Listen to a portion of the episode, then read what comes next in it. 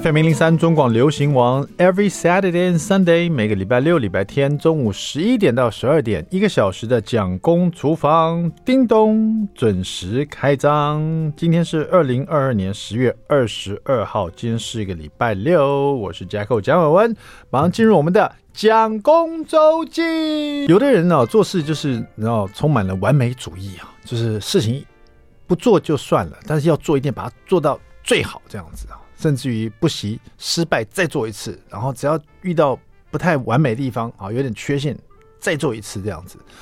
啊，这个如果要学做菜的话，抱持这个精神的话，你就越越做越好，对吗？哈。那可是呢，像我自己本身就是很喜欢做快炒类的，就是炒一炒，然后这个味道呢，哎，好像重了一点哈，没关系，不过也还是很好吃，你知道。然后今天做一做。这味道今天是不是似乎淡了一点？哎，可是也是不错吃嘛，对不对？每一次呢都有不同的感觉，甚至有时候我我觉得我是比较随性的一个人啦。就是很多时候有人说随性的介于随便了，你知道，说快要到随便那边去了，你知道，也不会太随便，可是有点随性。我觉得有时候如果太太完美了，活得很很辛苦。我觉得很多事情就觉得蛮辛苦的这样子。但是呢，并不是说。过得比较随性啊，或者是对很多事情拿着随性的态度呢，就不会有完美的个性哈。其实人不可能是非黑即白嘛，一定是有这个哎，我刚 不可能只有黑的或白的嘛哈。那一定也会有中间其他的个性哈。呃，比如说有些事情呢，我就比较接近完美主义啊。曾经跟大家分享过，像我们家切切菜的砧板就是这样子。对不对？每个人家里至少有两个砧板嘛，哈，大家都知道，一个砧板要切生肉，一个砧板要切蔬果。但是呢，我一听到蔬果呢，我就会再增加一个砧板，砧板，因为蔬菜是蔬菜，水果是水果嘛。你切蔬菜的时候会切到什么？蒜、葱、姜、辣椒、香菜这些充满了辛香味的东西，对不对？你切完了以后，这些味道会粘在你的砧板上面。你再拿这个砧板冲一冲，然后来切柳丁，然后西瓜。然后芒果，然后一些水果，把辣、苹果，然后你要吃的时候，你想想看，你切那么漂亮，那个叉子插进个苹果，一咬一口，这个苹果怎么有姜的味道？这个西瓜一口下去，哎，怎么一个蒜头味啊？这个芒果正想尝那个芒果那个香甜的那个滋味，跟那个香香的芒果香的时候，这什么？怎么有香菜的味道在这里面？哇，吓死人了，对不对啊？我是很爱香菜了，可是我不喜欢香菜在水果里面跑出来，尤其是我只想吃水果的时候。所以蔬果呢，应该是两个砧板，生肉一个砧板就三个了。那我们家还有一个砧板，专门切面包的。那早餐小朋友吃面包，就一定会切到面包哈，用面包刀啊，把面包切一半啊，把吐司一条把它切开来，一片一片的啊。切面包更不能沾到其他的味道啊，对不对？然后其实除了四个砧板，我还有一个砧板，第五个砧板专门切熟食的，就是它已经是煮好的东西了。比如说，呃，这个白斩鸡啦，或者是叉烧肉啦，或者是可能是白煮肉，有没有三层肉这种白煮好的哈？就是放那凉了，只要是那种一切就要立刻吃的食用的这种熟食呢，就有一个熟食的砧板。然后其实我们家最总共有六个砧板。剩下这个砧板是 bonus 砧板，就是突然之间有一个食材，我不想让它粘到任何其他砧板上面，就用这个 bonus 的砧板。所以，所以在这方面，我其实是有点挺，就是有点讲究完美。我现在砧板就是，我希望做菜的时候要干干净净的。那这也是另外一个我的毛病，就是如果有看我的那个料理直播，我我在我的脸书上面，Jacko 蒋伟文的脸书啊，有一个星期二的地方爸爸料理直播。你如果有看我直播，你就发现我是那种喜欢边做菜边整理东西的人。就是切完东西以后呢，要把这些食材都放盘子上面，然后切完以后的砧板就立刻洗干净，刀子立刻洗干净，把它放好。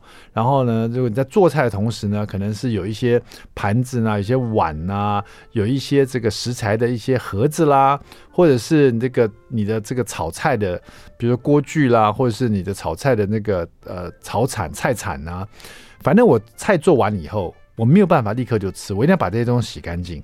然后呢，而且最好是我边做菜边洗，这样子我就不会说菜做完了，我要全部整理完，那个菜都凉了。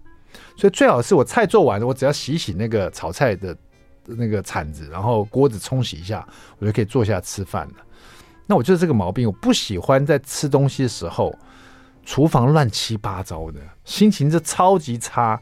我觉得这跟双鱼座有点关系，就是说双鱼座是没有洁癖，可是在某个地方他会有自己属于自己的洁癖，就是如果这个东西哦破坏了我的罗曼蒂克的感觉，你知道吃饭也是这种仪式感嘛？这种仪式感就有点 romantic 的感觉，就食材那个香味，色香味俱全，它的样子，然后你用餐那个心情，然后你突然看到你的厨房一团乱。你刚刚可能炸过东西，可能沾的粉，那个桌上还有一些白白的粉，有没有？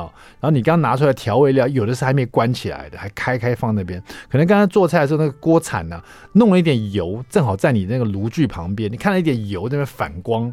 然后呢，你刚刚打开来这些肉啊食材的包装，有些塑胶袋还在那上面，有些刚用好的盘子呢，正好在你的料理台里面，还泡着水。这一切的一切。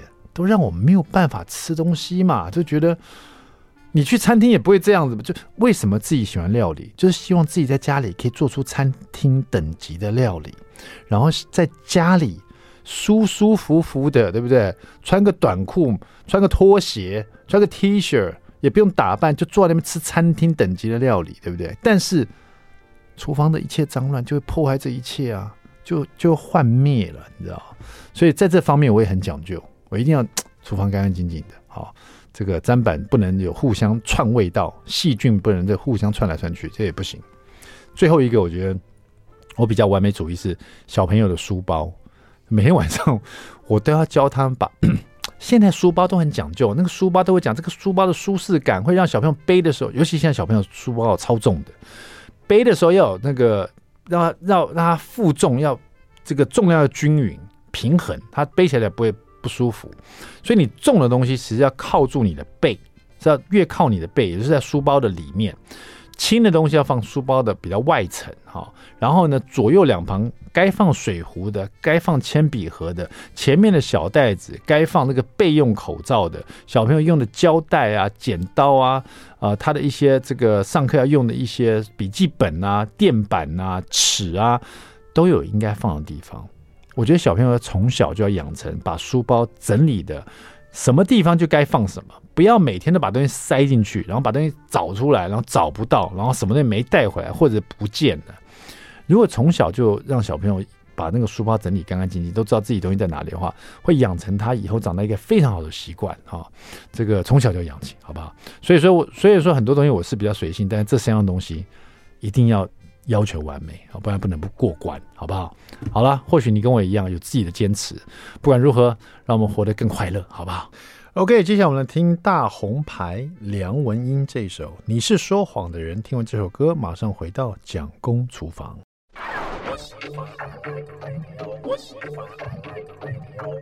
FM 零零三中广流行王蒋公厨房，我们回来了，We're back，我是 Jacko 蒋伟文。第二段第一个单元。蒋公来说菜，好久没有吃炒饭了。那天我跟我自己讲说，我今天不管怎么样，我要吃淀粉。我想吃炒饭，而且我用泰国米来煮面米饭，那种比较蓬松的，然后呢淀粉比较少的，吃起来那个米香很重的，那就是泰国米了。想到用泰国米来吃，我想说来做一个泰式的海鲜炒饭，那种用鱼露的那个很重的味道，有没有？它那个咸香的味道，然后带了一点甜味。然后呢，来一个辣，再一个酸，然后海鲜，这是不是很贪心？又咸又酸又辣又甜，什么味道都要有一点点的哦。然后用海鲜，用虾仁，再加上透抽，然后呢，最好有一点那种红葱头的那种强烈浓郁的味道，哇，那就是泰式海鲜炒饭了。这道料理怎么做呢？来教大家哈。第一个呢，很多人在做这道料理的时候，因为希望那个海鲜的味道比较浓郁，所以都会所谓的。炼虾油啊，就是把虾子买回来，把头去掉，然后壳都剥干净以后呢，那个虾头不丢掉，然后把它煎出虾油来，用那个虾油来炒蛋来做炒饭哈。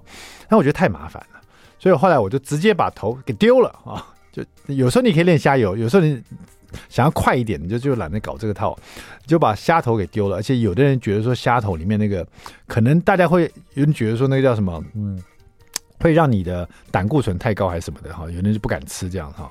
那就是说虾壳你都退去，然后画背，然后可是画背不要画太深哈，这个虾的背画浅浅的，只要把它那个肠泥都清干净就可以了。但是你要把虾子的最后一段的壳留下来，就是尾巴的一小段的壳，大概只有一公分不到的壳，然后加上尾巴那个。尾巴的那个壳哈都留着，但是尾尖呢、哦、要把它用剪刀剪掉。它尾巴有个尖尖的东西，把它剪掉哈。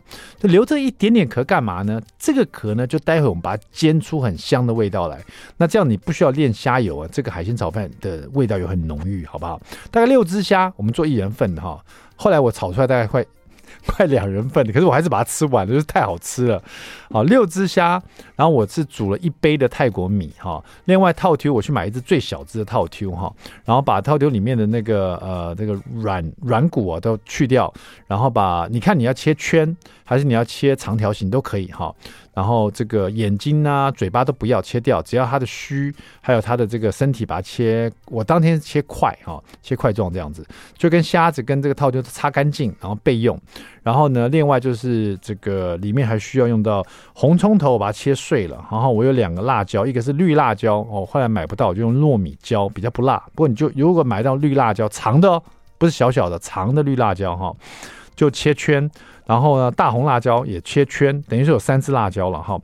洋葱呢，大概五分之一颗哈，切粗粗丝啊，就是长条了这样子哈。然后这就要吃它比较脆的口感，不要切太细啊，一下子炒软掉不好吃了。大蒜一半啊，压碎切大大大的碎碎块哈。然后红葱头我刚刚说了，切末。然后葱一支，切葱花，香菜是我自己爱吃香菜关系，加了一呃带一两支啊，把它切碎这样子。小番茄一定要啊，这里面因为要酸酸辣辣甜甜的嘛，小番茄这个也会带，它里面会有它的甜汁哈。六颗把它剖半啊，柠檬二分之一颗要挤汁用的哈。这里面调味也很简单，鱼露一大匙，蚝油一大匙，盐二分之一小匙，砂糖一小匙哈。柠檬就是刚刚我讲二分之一颗那个柠檬汁要淋在饭饭上面的哈。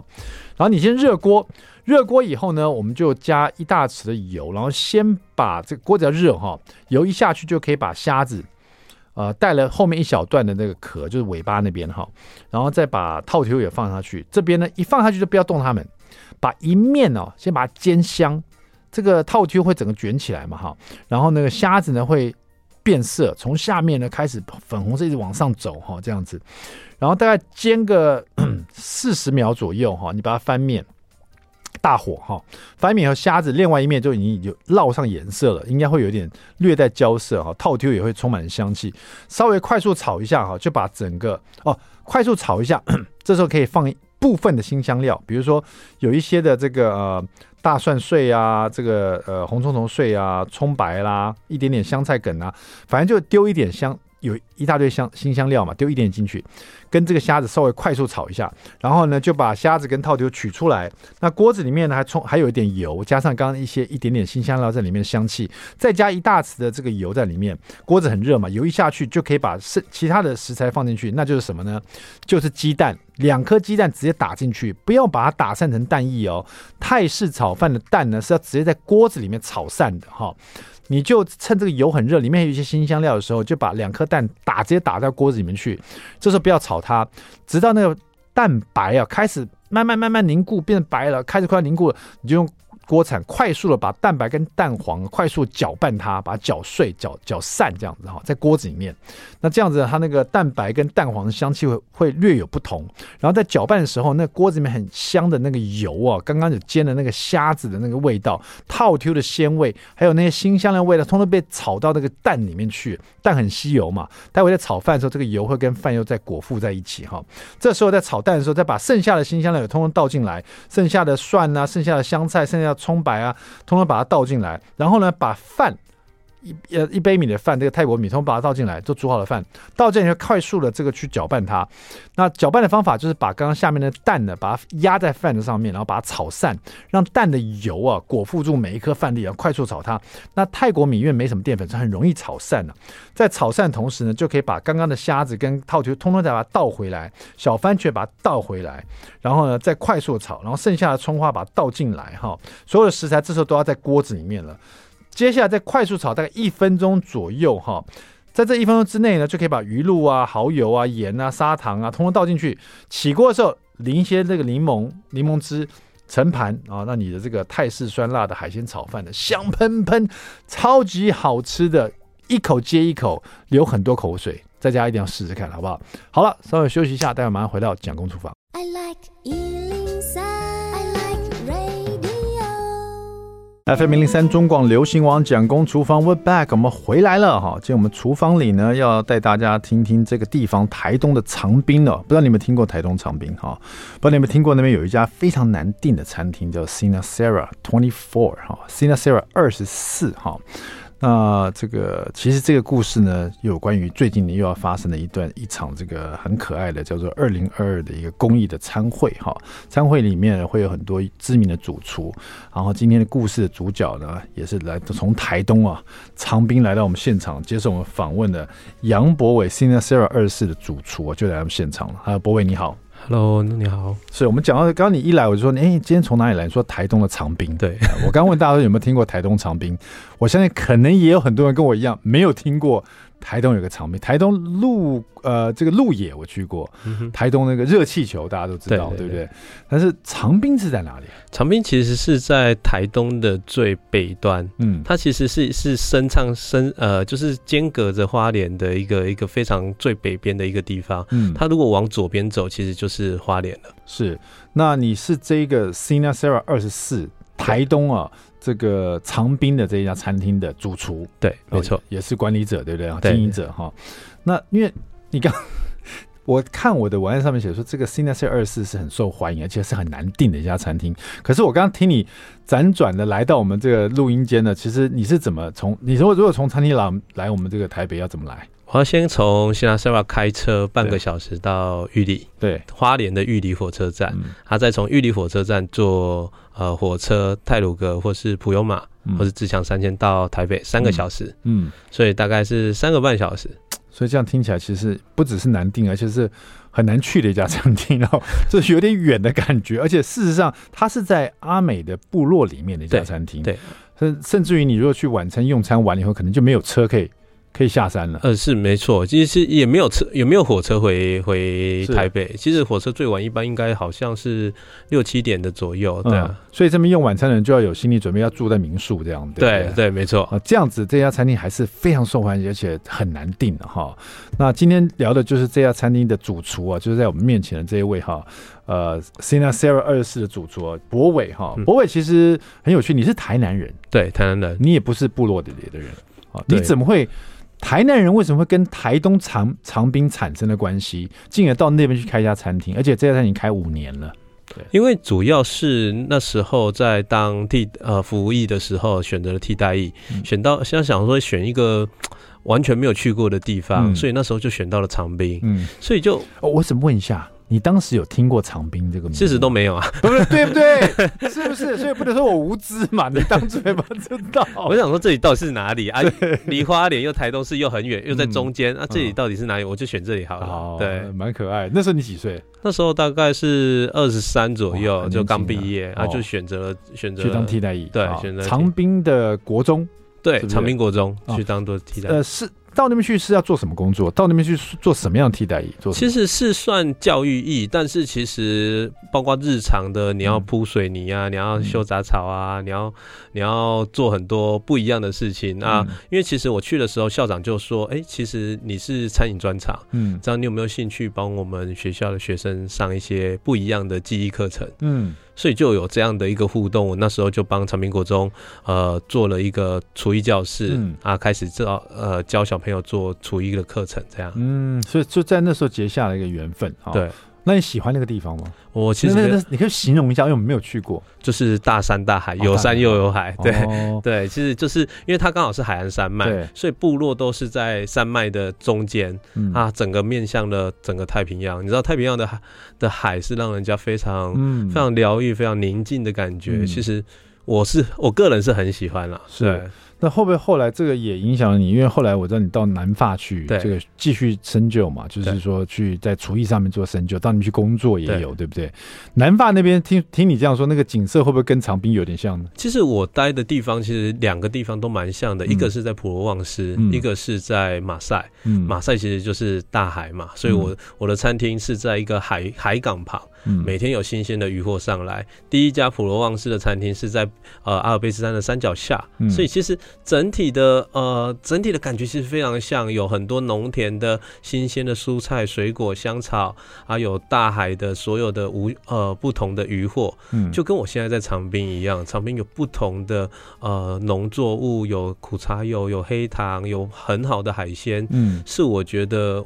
我会回来长滨一个最大的一个因素，就是因为食材。嗯，哦，是因为食材。我刚刚还在想说，一个台南身怀厨艺的小伙子，哈，选择了一个完全没有听过的地方——台东的长滨去做替代役啊，在那边结下一点缘分啊，跟那边的不管是校长啊，那边的学生啊，有了情感以后，但是他又这个踏上自己的厨艺之途，到了法国的南法去啊，嗯、去求学、去深造、去工作，哈。他怎么还会有想法又回来台东，又选择长长兵，还在这个山上的部落里面，呃，拥有他这个第一个，就算是第一个你的餐厅嘛，对不对？对，而且一开开了五年，呃，这个 Sinasera 这个二十四哈，然后这个其实有特别意思，Sinasera 其实是阿美族语，叫做大地的意思，对，大地。二十四不是说它是 Seven Eleven 二十四小时啊，二十四是指二十四个节气，所以就在这个名字里面也透露了你对这家餐厅跟对这个长滨这个地方的一些感情，或者是你希望这个餐厅它可能够做到的一些事情。因为我们其实希望是在这一块土地上的不同的季节，二十四节气不同的季节，就是代表这一家餐厅的全部。所以我们其实是比较呈现所谓的贴画风土的味道。嗯，这一块。土地不同的时节的味道，就是希纳塞瓦二十四。对，因为你刚刚提过嘛，你说你去了，就算你去了南方，你在南方看到很非常漂亮的这些山啊、水啊，用到他们的食材，你也是不断的想念着你在台东长滨所看到的、吃到的、用到的。对，对，而且你发现那边，就你开始说，呃，形容一下这个地方，你说大山大海。对，对，所以可以想象一些很漂亮。对，然后二十四节气会拥有的一些农作物，哈，可以得到的渔获。它的食材都是取之不尽，而且是呃，就是说是很属于风土的，属于当地的这样子，所以让你有了这个想法，再回去长滨的地方开了这家 Sinasera 二十四哈。那这跟今天的这个连接就在于说，今天呃，这个柏纬柏纬嘛，对不对？对，博伟带给我们这个消息，说有一个二零二二的公益餐会，是这个公益餐会还有点特别，就是你这个人蛮念旧的哈，嗯、你去了一次长滨。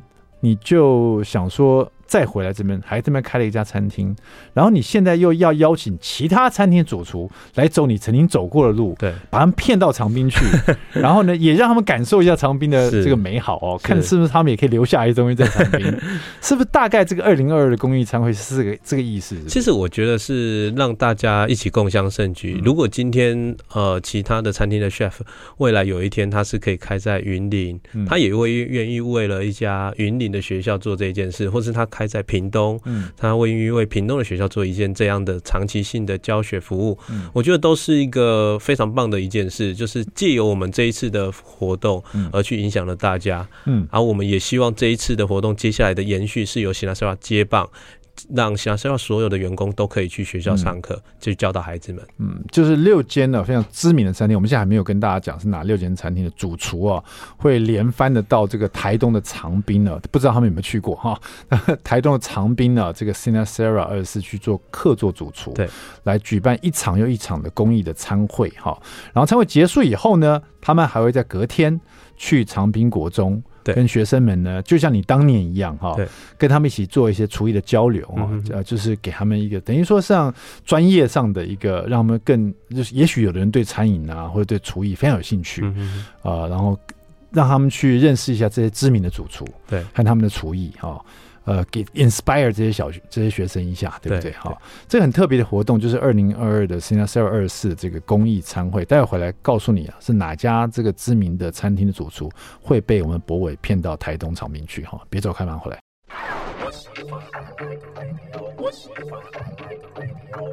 FM 零零三中广流行网蒋公厨房，我们回来了。今天我们这个厨房里呢，邀请到是从远从台东呃这个长滨来的这个杨博伟 Nick 啊，Nick 你在现场哈，我们要问一下，因为 Nick 他的餐厅就是在号称台东长滨最难订的一家餐厅，叫 Sina Sara 哈，二十四哈。我想这家餐厅难订的原因，一定不是它很难去哈，一定是它的餐点很好吃哈。那为什么餐点在到底有什么这个菜色一直诱惑人家去订，然后都都额满这样子啊，订不到啊？那我们请这个 Nick，他就是他主厨来跟我们这个我们这种没有吃过、没有去过的人，形容一下为什么这么受欢迎呢？有什么样你们的经典好菜，好不好？呃，我们有两盘是一个、嗯、呃，分别是因为今年五百盘刚刚出来，嗯、一个是去年五百盘的。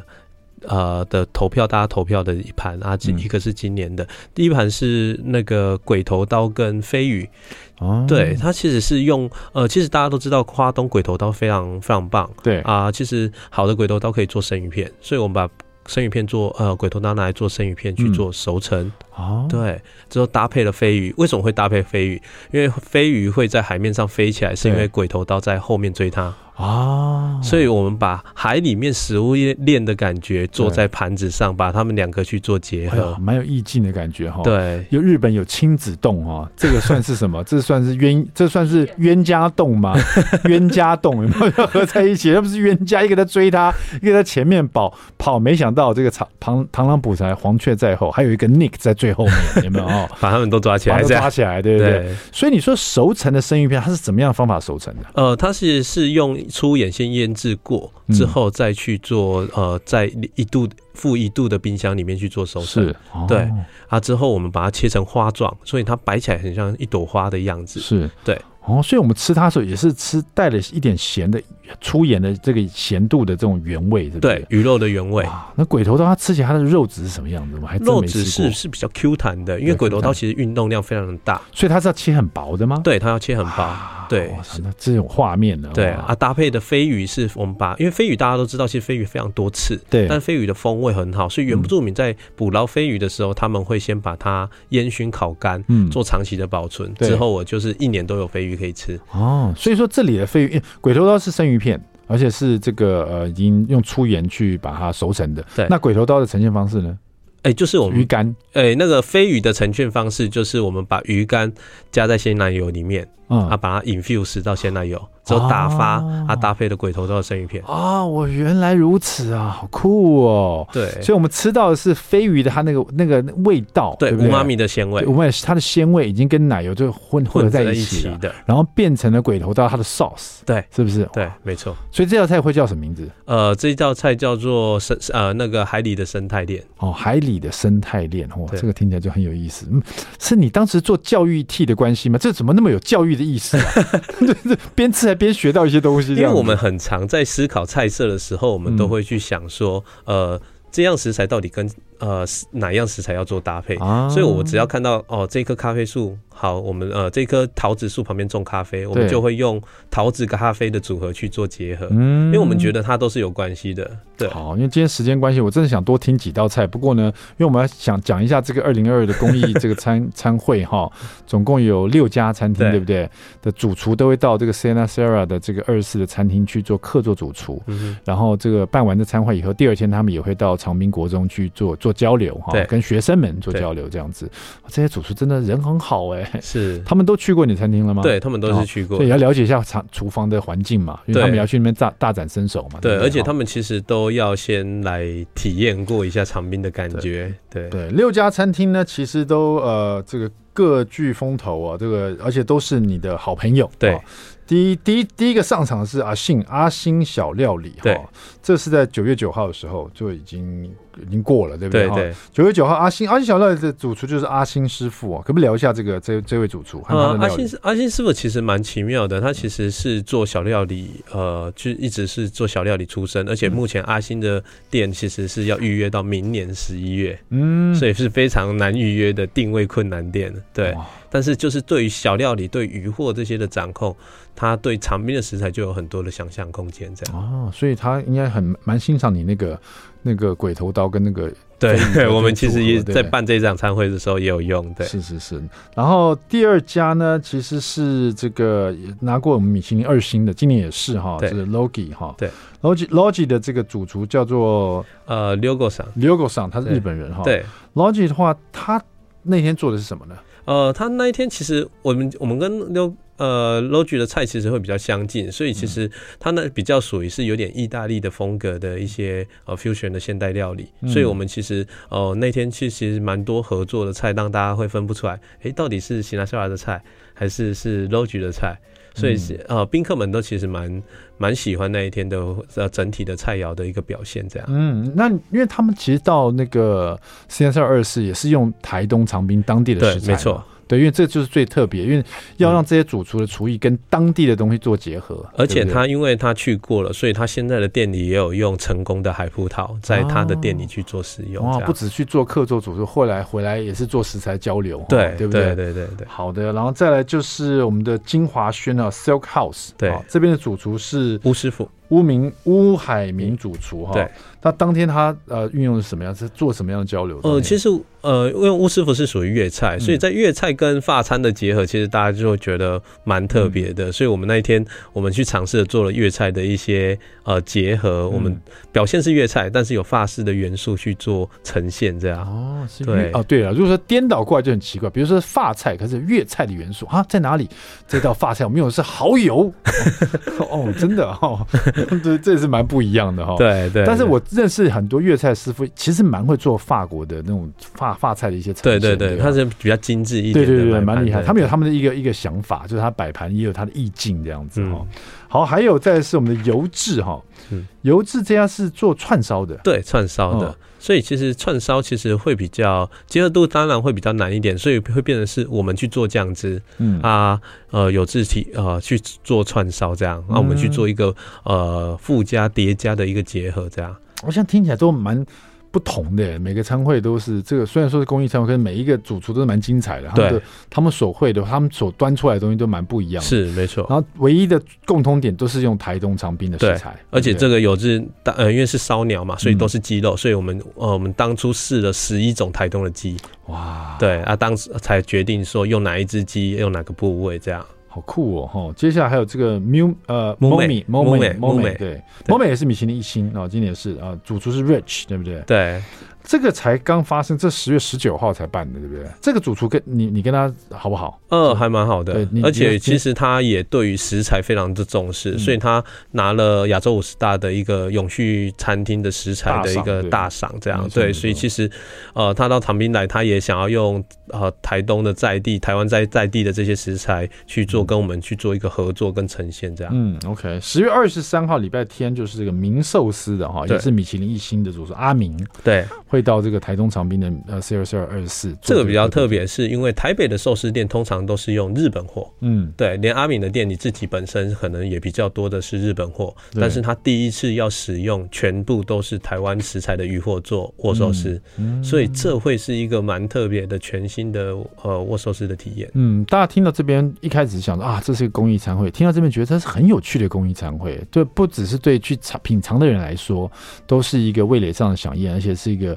会蹦出不同的火花。那对主厨跟当地的这个 Sinasera 的餐厅来讲，当地的食材的业人都是一个很特别的结合。对，甚至于结束了以后，在不管在这个长滨国中啊，或者这些主厨回来台北以后，会回来他们餐厅以后，嗯、可能在时常上的交流啊，都会有很不错的这种这个这个连结啊，是这蛮特别的。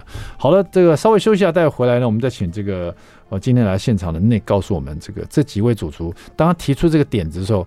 他们当初是什么反应的？哈，马上回来告诉你。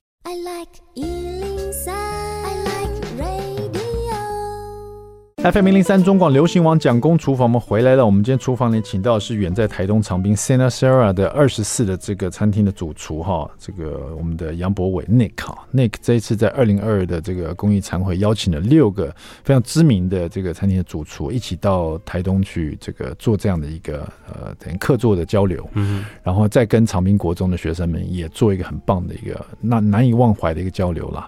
那这样的一个。所以我们说这个行为好了，其实跟他自己本身很有关系，对，因为他以前呃年轻的时候就是在那边做替代役的，然后跟台东长滨产生了这样的感情，所以现在在延续这样的一个情感，一直延续下去，而且做也是这个很很特别的一个餐会哦。那当初跟这些主厨提的时候，他们的反应是怎么样？其实我觉得蛮特别的是，像 Logi 的主厨好了，因为他其实之前是出生在北海道的一个小的一个城镇里面，其实他的国中才二十三个人，嗯，所以他特别有感觉。他其实觉得，他觉得不管做在社会上做了多大的事情的时候，你都是还要回馈到你身身边周遭的这些环境事物里面，尤其是教育这一件事情。我们呃跟几个 chef 一直在讨论说，其实台湾的餐饮的呃环境啊，食客的。呃，要提升啊，大家对于食安的问题啊，要重视啊。其实最最好的出发点就是从最年轻的幼苗开始，嗯，让他们知道这些食材的好跟坏，或是这些食材到底是什么味道。而且另外一个是认同感，你要知道你台东在长滨，你的家乡有多好的东西，嗯，而不是。